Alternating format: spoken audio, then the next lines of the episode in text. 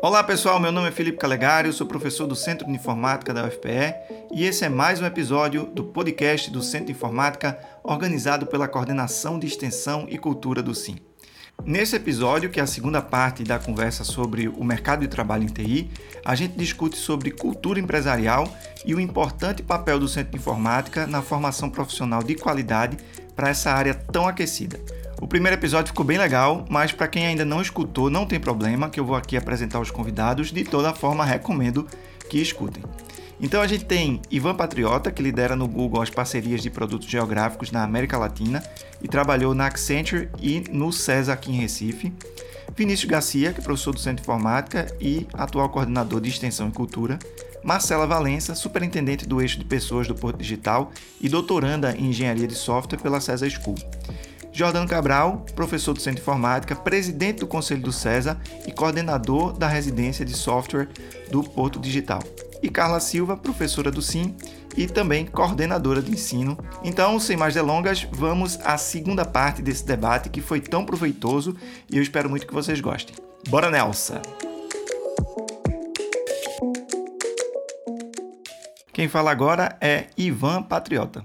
Vocês sabem, né? Eu trabalhei no César por três vezes, mas apenas uma vez foi no César mesmo, as, as outras duas vezes foi em startups, né? Experiência magnífica. Então, juntando tudo aí, um pouco mais de 10 anos. Eu trabalhei numa grande multinacional, assim, que eu devo a Accenture aí um, um aprendizado executivo e, e, etc. E a Accenture tem uma, uma operação muito grande em Recife, tem no mundo todo, uma empresa super conhecida. E estou agora, né, trabalhando no Google, estou todo, todo o Recife por conta da pandemia, mas tenho pretensão de me mudar. Eu refletindo sobre todas essas escolhas que, que eu fiz né, na, na, na minha vida profissional, e lógico, por Algumas vezes as empresas elas me atraíram porque elas me ofereceram um salário e, e, um conjunto, uma cesta de benefícios melhor. Eu estava ali em uma outra empresa. Isso é absolutamente normal, principalmente no começo da minha carreira, quando eu estava programando, era, era programador. Depois, com o passar do tempo, não que a parte financeira não deixasse de ser importante, não estou dizendo isso, eu comecei a, a entender e eu comecei a selecionar as empresas que eu gostaria de trabalhar, deixando de lado aquelas que eu não gostaria de trabalhar. Não porque eu achava que a empresa não tinha boas práticas, mas porque a missão da empresa não tinha muito a ver com o que eu queria fazer para a minha vida. Isso parece uma coisa muito teórica, mas se vocês percorrerem agora as empresas e vocês perguntarem aos colaboradores das empresas, aos fornecedores, aos clientes e usuários das empresas, do serviço que essas empresas e produtos que essas empresas oferecem, gente, isso cada vez mais vai passar a ser mais importante. Quando eu olho para a cultura da empresa, hoje eu digo a vocês, para mim, é essencial entender a missão de uma empresa. Qual é a razão da empresa existir? Qual é o propósito daquela empresa? A gente tem várias empresas aqui dentro do Porto Digital que têm missão magnífica, belíssima. Poxa, o César tem uma visão muito bacana de transformação do mundo, de transformação das pessoas, muito ligado a isso. E isso atrai as pessoas, tá, gente? Eu diria para vocês que as empresas elas têm que pensar muito hoje na sua cultura e elas têm que levar essa marca, fazer um trabalho de branding muito grande para fora, para que as pessoas entendam qual é a marca daquela empresa, para quando eles verem a marca da empresa A, dizer aqui, caramba, essa empresa é uma empresa bacana, uma empresa que gera, que dá lucro, que respeita o seu cliente, que respeita o seu parceiro, que respeita é, os seus fornecedores, trabalha bem toda a questão lá de ESG, Environment, Social and Governance. A gente tem que olhar para essa coisa toda. A gente tem que olhar para as empresas também, entender se dentro dessa cultura da empresa, das empresas, tem todo um trabalho ali de diversidade. E isso também é um valor que as empresas elas devem trabalhar hoje, não fechar os olhos, que isso é bobagem, e elas têm que levar esse valor para fora. Então, o que eu queria trazer um pouquinho aqui para vocês, nesse esse primeiro ponto, é a cultura, a marca, o branding da empresa, né, para que elas, é, ela consiga levar isso para fora e que realmente elas se mostrem como elas são, qual é o seu propósito e a sua razão de existir, e as pessoas se sentirem identificadas e dizer, poxa, por um salário até um pouco menor, eu gostaria de trabalhar naquela empresa porque tem a ver com minha missão, com minha razão e com meu propósito, tá? Um segundo ponto que eu queria trazer, gente, é o seguinte, é e eu sei que várias empresas aqui no Porto Digital já estão fazendo, é, é ser flexível com os benefícios. Essa cesta de benefício ela tem que ser flexível. Eu fico pensando hoje num, numa situação, né? As empresas hoje muitas delas estão adotando o home office como o, o, o modelo padrão de, de trabalho, mas poxa, será que não tem algumas famílias que precisam se ausentar em um determinado dia da semana, né? Porque um pai precisa ficar com os filhos à sexta-feira à tarde porque não tem com quem deixar isso ser um benefício de ter meio turno off, um turno off, dependendo aí do, do nível, do level, da senioridade, enfim, pensar um pouquinho mais nisso e dar essa flexibilidade. Eu sei que isso várias empresas estão fazendo, mas é importante a gente trazer essa flexibilidade e deixar que essa cesta de benefícios seja customizado para o seu corpo de, de funcionários. Até trazendo um pouquinho o terceiro ponto aqui que eu queria é, trazer para vocês, a gente tem que ser criativo em oportunidade, né? Na geração dessas oportunidades. Eu vou só tentar tangibilizar um pouquinho mais. Não vai adiantar, gente, a gente continuar pagando os nossos salários em reais e o, um colaborador recebe o mesmo valor, mas numa outra moeda, em euro, em dólar. Né? Ele vai pensar, caramba, eu estou trabalhando na empresa X aqui em Recife, de casa, vou trabalhar em uma, em uma outra empresa. Gente, ele não vai pensar duas vezes se vai ter FGTS, se vai ter MSS, se ele vai ganhar em dólar, que é cinco vezes mais, certo? Ele não vai pensar nisso. Então, assim, a gente precisa ser mais criativo. Quando a gente fala de carência de mão de obra, sim, eu acho que a gente tem que, que trabalhar nisso também, mas eu acho que a gente pode, como a gente fez lá em 96, a gente pode diminuir essa carência de novas oportunidades, né? Trabalhando aí com criatividade, que eu acho que aí ainda fica com esse câmbio que a gente tem hoje aqui, né? Fica muito difícil de se trabalhar. Trabalhar também benefícios customizados, mas a gente tem um pouquinho mais de criatividade. E por isso eu vou reforçar com vocês, a gente não vai conseguir ser criativo sozinho. A gente vai conseguir ser criativo se juntar todo mundo, né? Tem que ser um, uma cadeia, certo? Das escolas para a universidade, para o trabalho, para o poder público, para as cidades, enfim. Então era isso que eu queria trazer aqui para vocês, sem falar, tá, gente? Mas o quarto ponto que eu queria trazer para vocês aqui é o, a experiência do colaborador, né? Ou a experiência do empregado, ou quem quiser em inglês, o employee experience. É, a empresa que não tiver minimamente isso aqui muito bem feito, muito bem detalhado, gente, esquece. As pessoas hoje entram nas empresas querendo se desenvolver, querendo crescer, Acho que até algumas vezes é de forma muito rápida, mas a gente tem que ter uma plataforma dessa jornada do, do colaborador dentro das empresas. É uma forma de você reter o seu funcionário, você construir e ajudar o seu o funcionário, o colaborador a crescer. Né? As empresas também têm, têm esse papel. Bem, é isso, é isso. Eu acho que se a gente se prender apenas a salários e benefícios, a gente já entra é, perdendo, tá? E agora quem vai falar é Marcela Valença. A gente costuma ver as coisas, acho que com, com várias interconexões, né? A gente olha para a sociedade, entende o movimento da sociedade, o que é está acontecendo, por que isso está acontecendo na tecnologia, né? no setor de TI, isso é reflexo das transformações societárias que a gente já vem passando um tempo. Então, é, eu acho que eu, eu sou meio na linha aí de Ivan, de entender a coisa de maneira macro, né? A gente precisa olhar que os nossos desafios, eles acabam sendo um pouco mais complexos, porque a gente está falando né, de um parque tecnológico situado né, fisicamente ainda dentro de uma cidade que é periférica, né, dentro do estado do Nordeste, que ainda tem essa, essa divisão no, do país, dentro de um país de economia não central, dentro de um país que não é de hoje, não valoriza a ciência, não valoriza a tecnologia, não valoriza o ensino. A gente tem tido aí é, experiências e a história mostra, a gente não está aqui atacando o governo A ou B, mas a história mostra que a gente gente passa por um processo de sucateamento das instituições públicas, né, onde justamente acontece toda todo o processo de pesquisa, todo o processo né, de, de produção de ciência, de produção da, intele da intelectualidade, e a gente vai esgarçando isso e a gente vai tirando a oportunidade das pessoas fazerem ciência no Brasil, das pessoas viverem de ciência, das pessoas viverem de tecnologia, das pessoas produzirem conhecimento necessário, é, considerando o nosso lugar na economia global, né, o lugar de periferia ainda, né, de país em desenvolvimento, mas com muito potencial potencial nessa economia global. E aí é, a gente vai achando os culpados e a gente vai crucificando os culpados e a gente acaba não, não atacando o problema do, do seu verdadeiro lado aí. Eu acho que é preciso, enquanto Porto Digital, e eu estou né, fazendo essa fala muito imbuída da experiência da vivência que a gente tem aqui dentro, é olhar para fora para entender o que é está acontecendo dentro. E é, esse olhar para fora é olhar para esse movimento das coisas, não adianta a gente ter uma ação reativa, né? É, eu,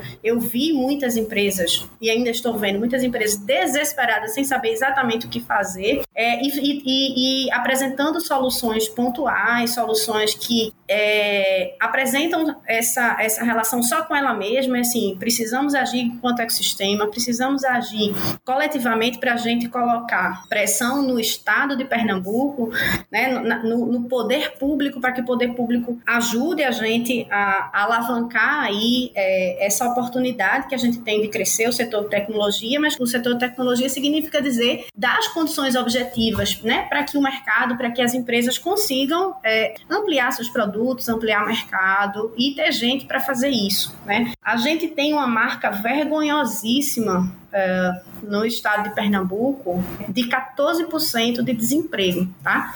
Se por um lado a gente tem aqui no Porto Digital mais de 2 mil vagas em aberto, né? No último levantamento que a gente fez, a gente tem a, a, a marca de 14% de desemprego na faixa, né? Para os segmentos jovens, mulheres e pessoas não brancas. Então, o que, é que a gente está fazendo, na verdade, com essa possibilidade? E aí, Ivan fala muito na questão do propósito, né? Por que, que, que as empresas, ou por que, que o mercado não está olhando é, estrategicamente para segmentos vulneráveis? Vulneráveis ou segmentos esquecidos da população. Né? Talvez aí esteja uma chave para que a gente consiga ao menos reduzir esse gap, né? A gente tenha mais pessoas aí formadas na, na área de tecnologia, e a gente ao mesmo tempo que reduz esse gap, a gente está melhorando o PIB, a gente está reduzindo a taxa de desemprego, a gente está né, empregando mais pessoas, fazendo com que a economia gire e tudo mais que se segue nessa grande engrenagem, né, chamada de, de sociedade. É, acho que precisa fazer movimentos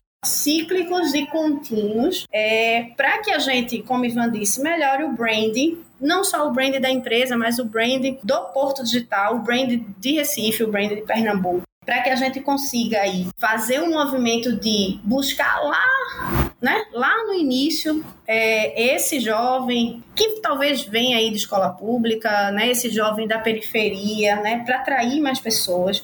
A gente precisa aumentar talvez aí a quantidade de cursos né, ofertados e qualificar. É, precisa acompanhar essa evolução em grande medida e a gente precisa fazer esse caminho de aproximação rápida com esse mercado, né, para que a gente consiga também é, organizar essa, essa coisa dessa cultura empresarial e que a gente vá adequando é, o que é, que é possível fazer no momento, né? A gente consiga é, fazer com que as experiências práticas e reais, né, que a gente pode promover com essa junção, né, do mercado com as instituições formadoras, do mercado com, com essa população historicamente excluída, que a gente vá aprendendo mutuamente, né? E a gente vá organizando né, processos de, de formação contínua, processos de aceleração contínua, processos de é, vivências para que a tecnologia ela consiga se espraiar, né, ou, o entendimento da tecnologia, a vivência da tecnologia, ela consiga se espraiar por toda a sociedade que a gente consiga entender o quanto ela é, é positiva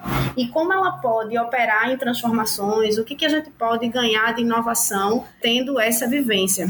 É, são muitas perguntas ainda, né? Muitas ainda sem respostas. Eu tenho muito mais dúvidas do que certezas, mas eu acho que, que isso é importante. Talvez a gente tenha mais dúvidas, porque a gente está sempre procurando responder essas perguntas. Mas é, eu acredito que, que um dos caminhos é a gente parar de olhar né, para o umbigo, parar de olhar para dentro e a gente começar a entender que conexões são possíveis de serem feitas, quais conexões são possíveis de serem feitas e como é que a gente pode é, potencializar essas conexões para que a gente reduza esse gap e que a gente consiga em algum momento respirar um pouco mais tranquilo e a gente usar isso como um trampolim para outras transformações aí que virão, né? Tá sempre preparado para entender que vai mudar, né? Não, não, não vai estabilizar e acabou, né? A gente vai estar tá sempre em processo de transformação e que talvez o mais importante seja entender de fato como é que o problema opera e quais seriam os caminhos que a gente poderia utilizar para essa transformação. Gente, eu queria só trazer para vocês, ver se a gente dava uma. Não, não para que a gente discuta profundamente Mas olha, todos vocês, é, Vini está nas universidades, mas tem um tráfego muito bom dentro de empresa, trabalha, faz pesquisa, eu acho maravilhoso. Nosso país, infelizmente, carece disso, né, de ter PhDs, pesquisadores, cientistas dentro das empresas. Infelizmente, a gente não, isso não é forte aqui. É de cultura empresarial, né? Enfim, é, Jordano também, todo mundo aqui trabalhando em empresa e, e a gente tem, tem uma geração, essa nova geração que eles vêm, vêm com muita coisa nova e a gente tem que exercitar um pouquinho a nossa humildade e escutá-los verdadeiramente, aquela escutativa, tá?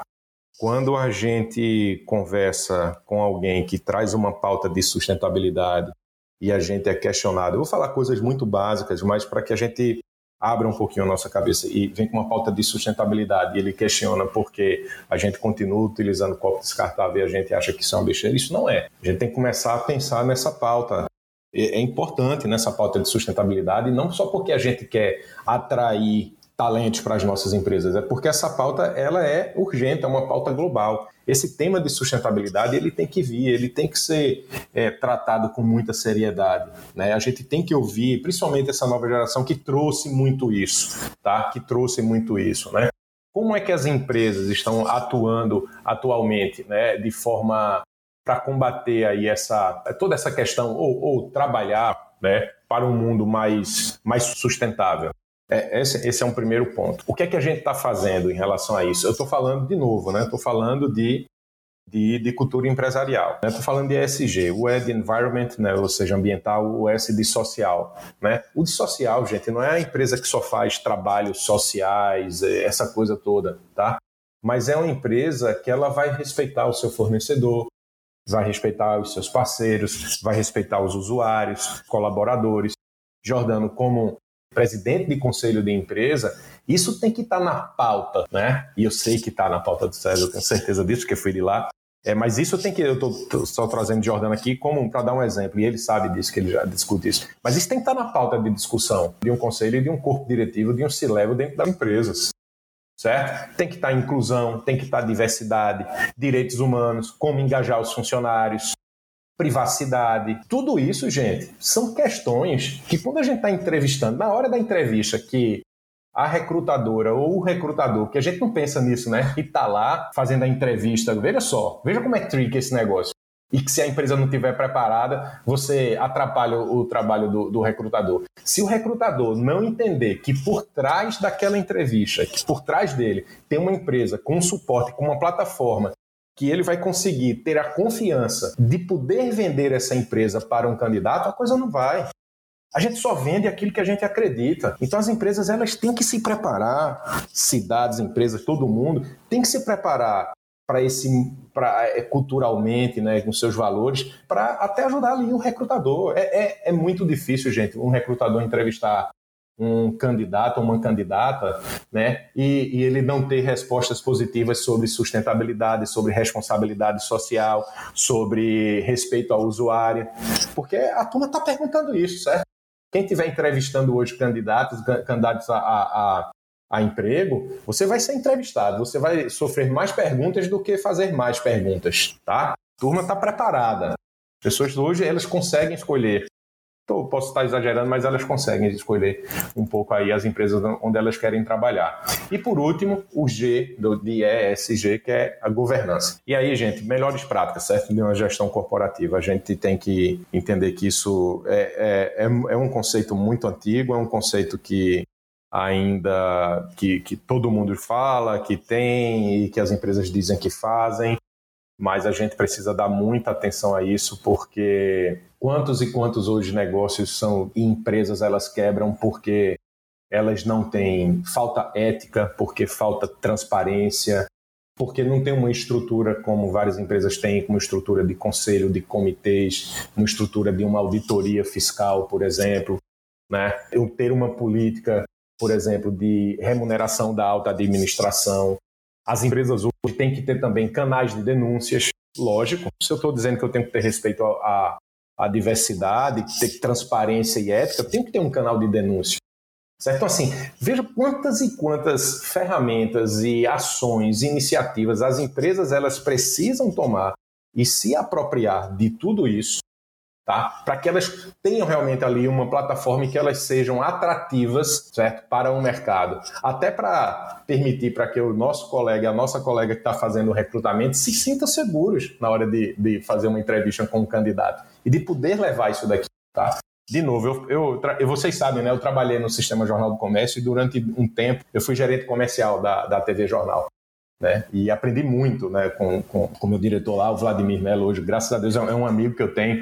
E, cara, e era isso, certo? A gente acreditava muito naquilo que a gente vendia. Quando tinha um projeto, alguma coisa que a gente não acreditava, você sentia que o próprio é, executivo de conta, né? Se, Poxa, nesse projeto eu não acredito, você não vende, né? O que é que eu vou fazer hoje com o com RH, com recursos humanos, ou capital humano, né? Melhor dizendo, se ele não acredita naquele produto que ele está vendendo, se ele não tem confiança não confiança, né? Mas se ele acha que está faltando atributos e qualidade, iniciativas e ferramentas dentro da empresa.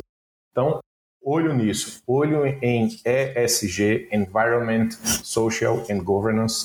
A gente tem que olhar para isso de forma séria, como parte da cultura da empresarial e parte da nossa estratégia de atração e de retenção de talento. Quem vai falar agora é Vinícius Garcia.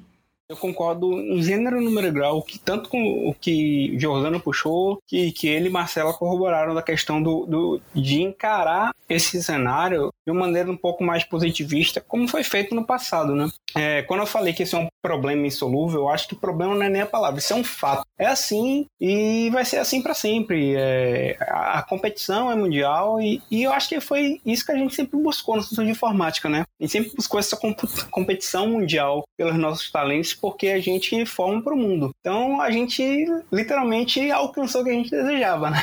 Mais do que nunca. E cabe agora a gente, a gente dar um outro salto de criatividade justamente para possibilitar isso. Como é que a gente consegue? Passa muito pelo que o Ivan falou, de mudança de comportamento das organizações. Foge um pouco é, do que a gente no centro de informática está acostumado, né? A gente tem esse viés um pouco mais, vou colocar aspas enormes aqui, técnicos, né? Mas passa muito pela questão do comportamento. Eu estava tendo essa conversa é, sexta-feira passada com o Sérgio Falcão, da TDS. A gente estava batendo um papo falando sobre justamente isso, a parte de carreira, de talento e tudo mais que, que não é mais salário. E é um pouco do que eu falo. Não é só benefício, não é só salário, não é só plano de saúde, não é só. Plano... Não, isso é importante, claro. A gente vive num mundo que a gente tem que pagar contas. Mas não é só isso. Eu acho que a, a jornada que a pessoa vai ter dentro da empresa hoje em dia é muito mais importante, né? E está plenamente alinhado com os aspectos que o Ivan falou do ESG. E aí eu trago uma coisa legal que é assim, o SIM já, já, já, já trabalha essas, essas outras formações é, nesse, extremamente necessárias, que sempre foram, e hoje em dia são muito mais essa, essas habilidades adicionais relacionadas à, à visão de mundo, à sustentabilidade,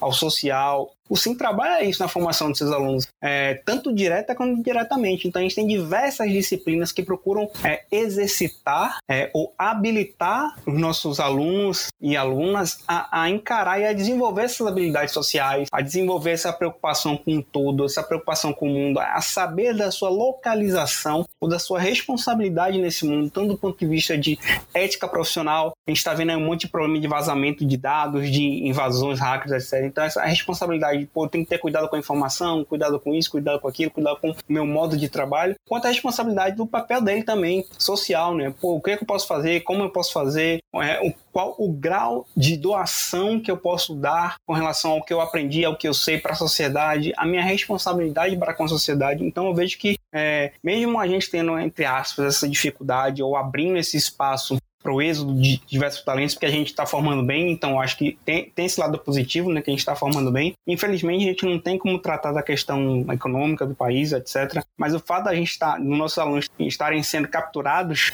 entre aspas, para outros lugares, isso é um ponto positivo, senão que a gente está formando muito bem. Então, se a gente vê empresas de lá de fora, de fora do país, é, ou de outros estados vindo atrás dos alunos do centro de informática, isso é um recado muito bom, porque a gente está atendendo a nossa missão, a gente está formando com excelência, e mais do que isso, que a gente tem satisfeito sempre, né? A gente está sempre buscando melhorar, inclusive, a formação. E, e, eu acho que esse aspecto não técnico que a gente trabalha no Centro de Informática, direto e indiretamente, de maneira ortogonal, pela grande maioria das disciplinas dos nossos cursos, tanto na graduação quanto na pós-graduação, reflete justamente isso. Então, é, isso é muito legal. Essa parte da formação, do, do apoio do, que, o, que o pessoal de captação, RH, que o falou, isso é muito importante, cara. Isso foge muito da nossa, da nossa alçada hoje, né? A gente não tem muito como como trabalhar, mas eu tenho, eu tenho acompanhado isso também, da, da importância de você ter um alinhamento. Tem, há um tempo atrás surgiu o DevOps, né? Que era para você juntar dois, dois grupos de profissionais que não, não se bicavam, né? É, pessoal de operações e desenvolvimento. Hoje em dia a gente tem que ter uma, uma ação parecida e o pessoal de captação, né, do, do RH, de, de como tudo assim, tem que estar tá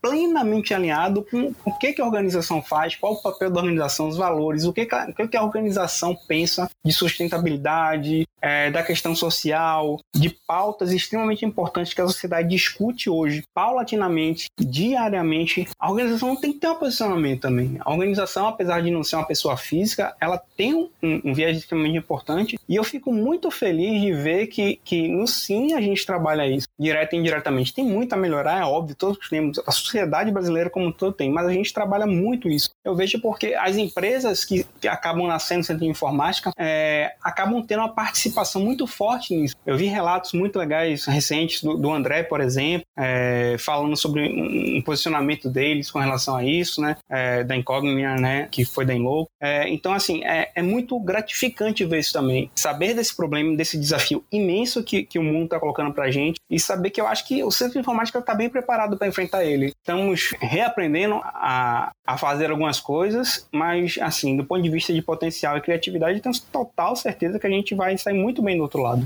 É, lógico, veja, eu, eu não. Eu fui estudante do Centro de Informática na pós-graduação, mas me formei na Unicap. Mas quantas. A, a, pergunta que eu faço aqui, né? Quantos. E aí eu sei que todas as universidades aqui têm sua importância, relevância e tal, mas o Centro de Informática ganhou um destaque. Quantos centros de informática a gente poderia ter aqui? Né? Porque tem, Isso. a demanda também, Isso. né, né Vini? Isso. É muito maior do que o, que o Centro de Informática pode formar, né? é muito maior do que todas uhum. as universidades conseguem formar é, semestralmente semestralmente, anualmente aqui. Então, assim, é, é, cara, a história do Centro de Informática é uma história de sucesso, ponto. É, é, é referência, certo? Eu acho que se vocês fizerem um, um search aí, uma pesquisa aí no Google e ver sobre cultura, né, como as empresas lá fora estão tocando é, essa parte cultural, né, principalmente nesse momento de nesse momento de Covid, né, quais são as iniciativas que as empresas estão tomando para garantir ou melhorar ou, né, de alguma forma melhorar o bem-estar coletivo, tá? Olha só, o bem-estar coletivo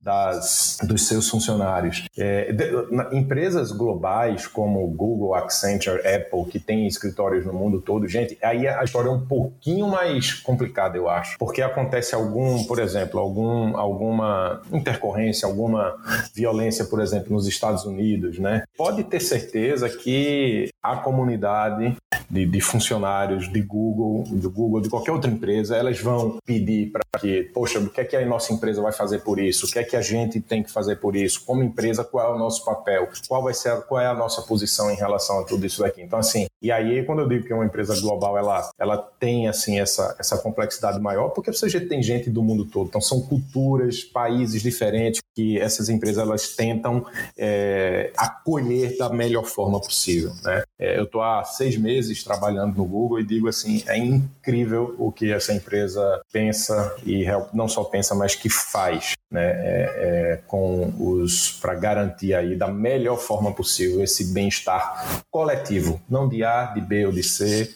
não é isso, mas um bem-estar coletivo é impressionante. Eu, eu realmente estou muito muito bem impressionado com o que eu tenho visto, né, e estou acompanhando, estou aqui na empresa e tá é excelente, tá? E não só são empresas do tamanho do Google quem pode fazer o que o Google está fazendo, o que outras empresas grandes estão fazendo, né? Por menor que seja, as empresas menores elas podem fazer também diferentes, coisas diferentes e que sejam atrativas. Só complementando, Ivan, uma história legal que a gente tem também de informática, a gente fez até um mapeamento desse um dia desse, eu não sei onde é que tá, mas eu acho que, que cabe a gente bater esse papo. E refletir um pouco até o, o episódio zero, né, que a gente trouxe uma galera que é ex-centro de informática. É, a gente tinha feito um mapeamento e você tem centro de informática ou ex-formandos é, do centro de informática presente em todas as instituições do Norte e Nordeste. É, tem alguns departamentos novos desses muito fortes que tem bastante gente de informática que levou esse DNA para lá. Esse DNA ajudou a construir, a fomentar, inclusive, é, pequenos, entre aspas, é, ecossistemas locais que estão crescendo. Então, a gente tem gente do centro de informática na FCG, o FPB, o UFAL,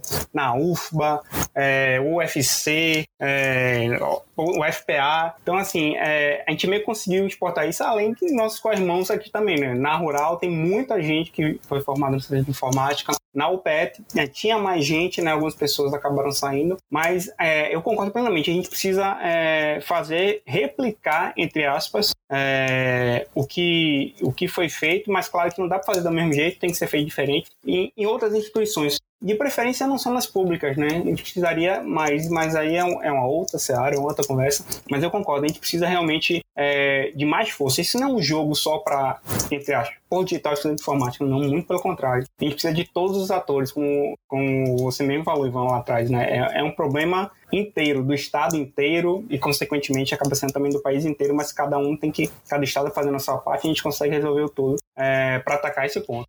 É isso, pessoal. Espero que vocês tenham gostado de mais um episódio do podcast do Centro de Informática da UFPE e aqui um pouquinho de cenas dos próximos capítulos.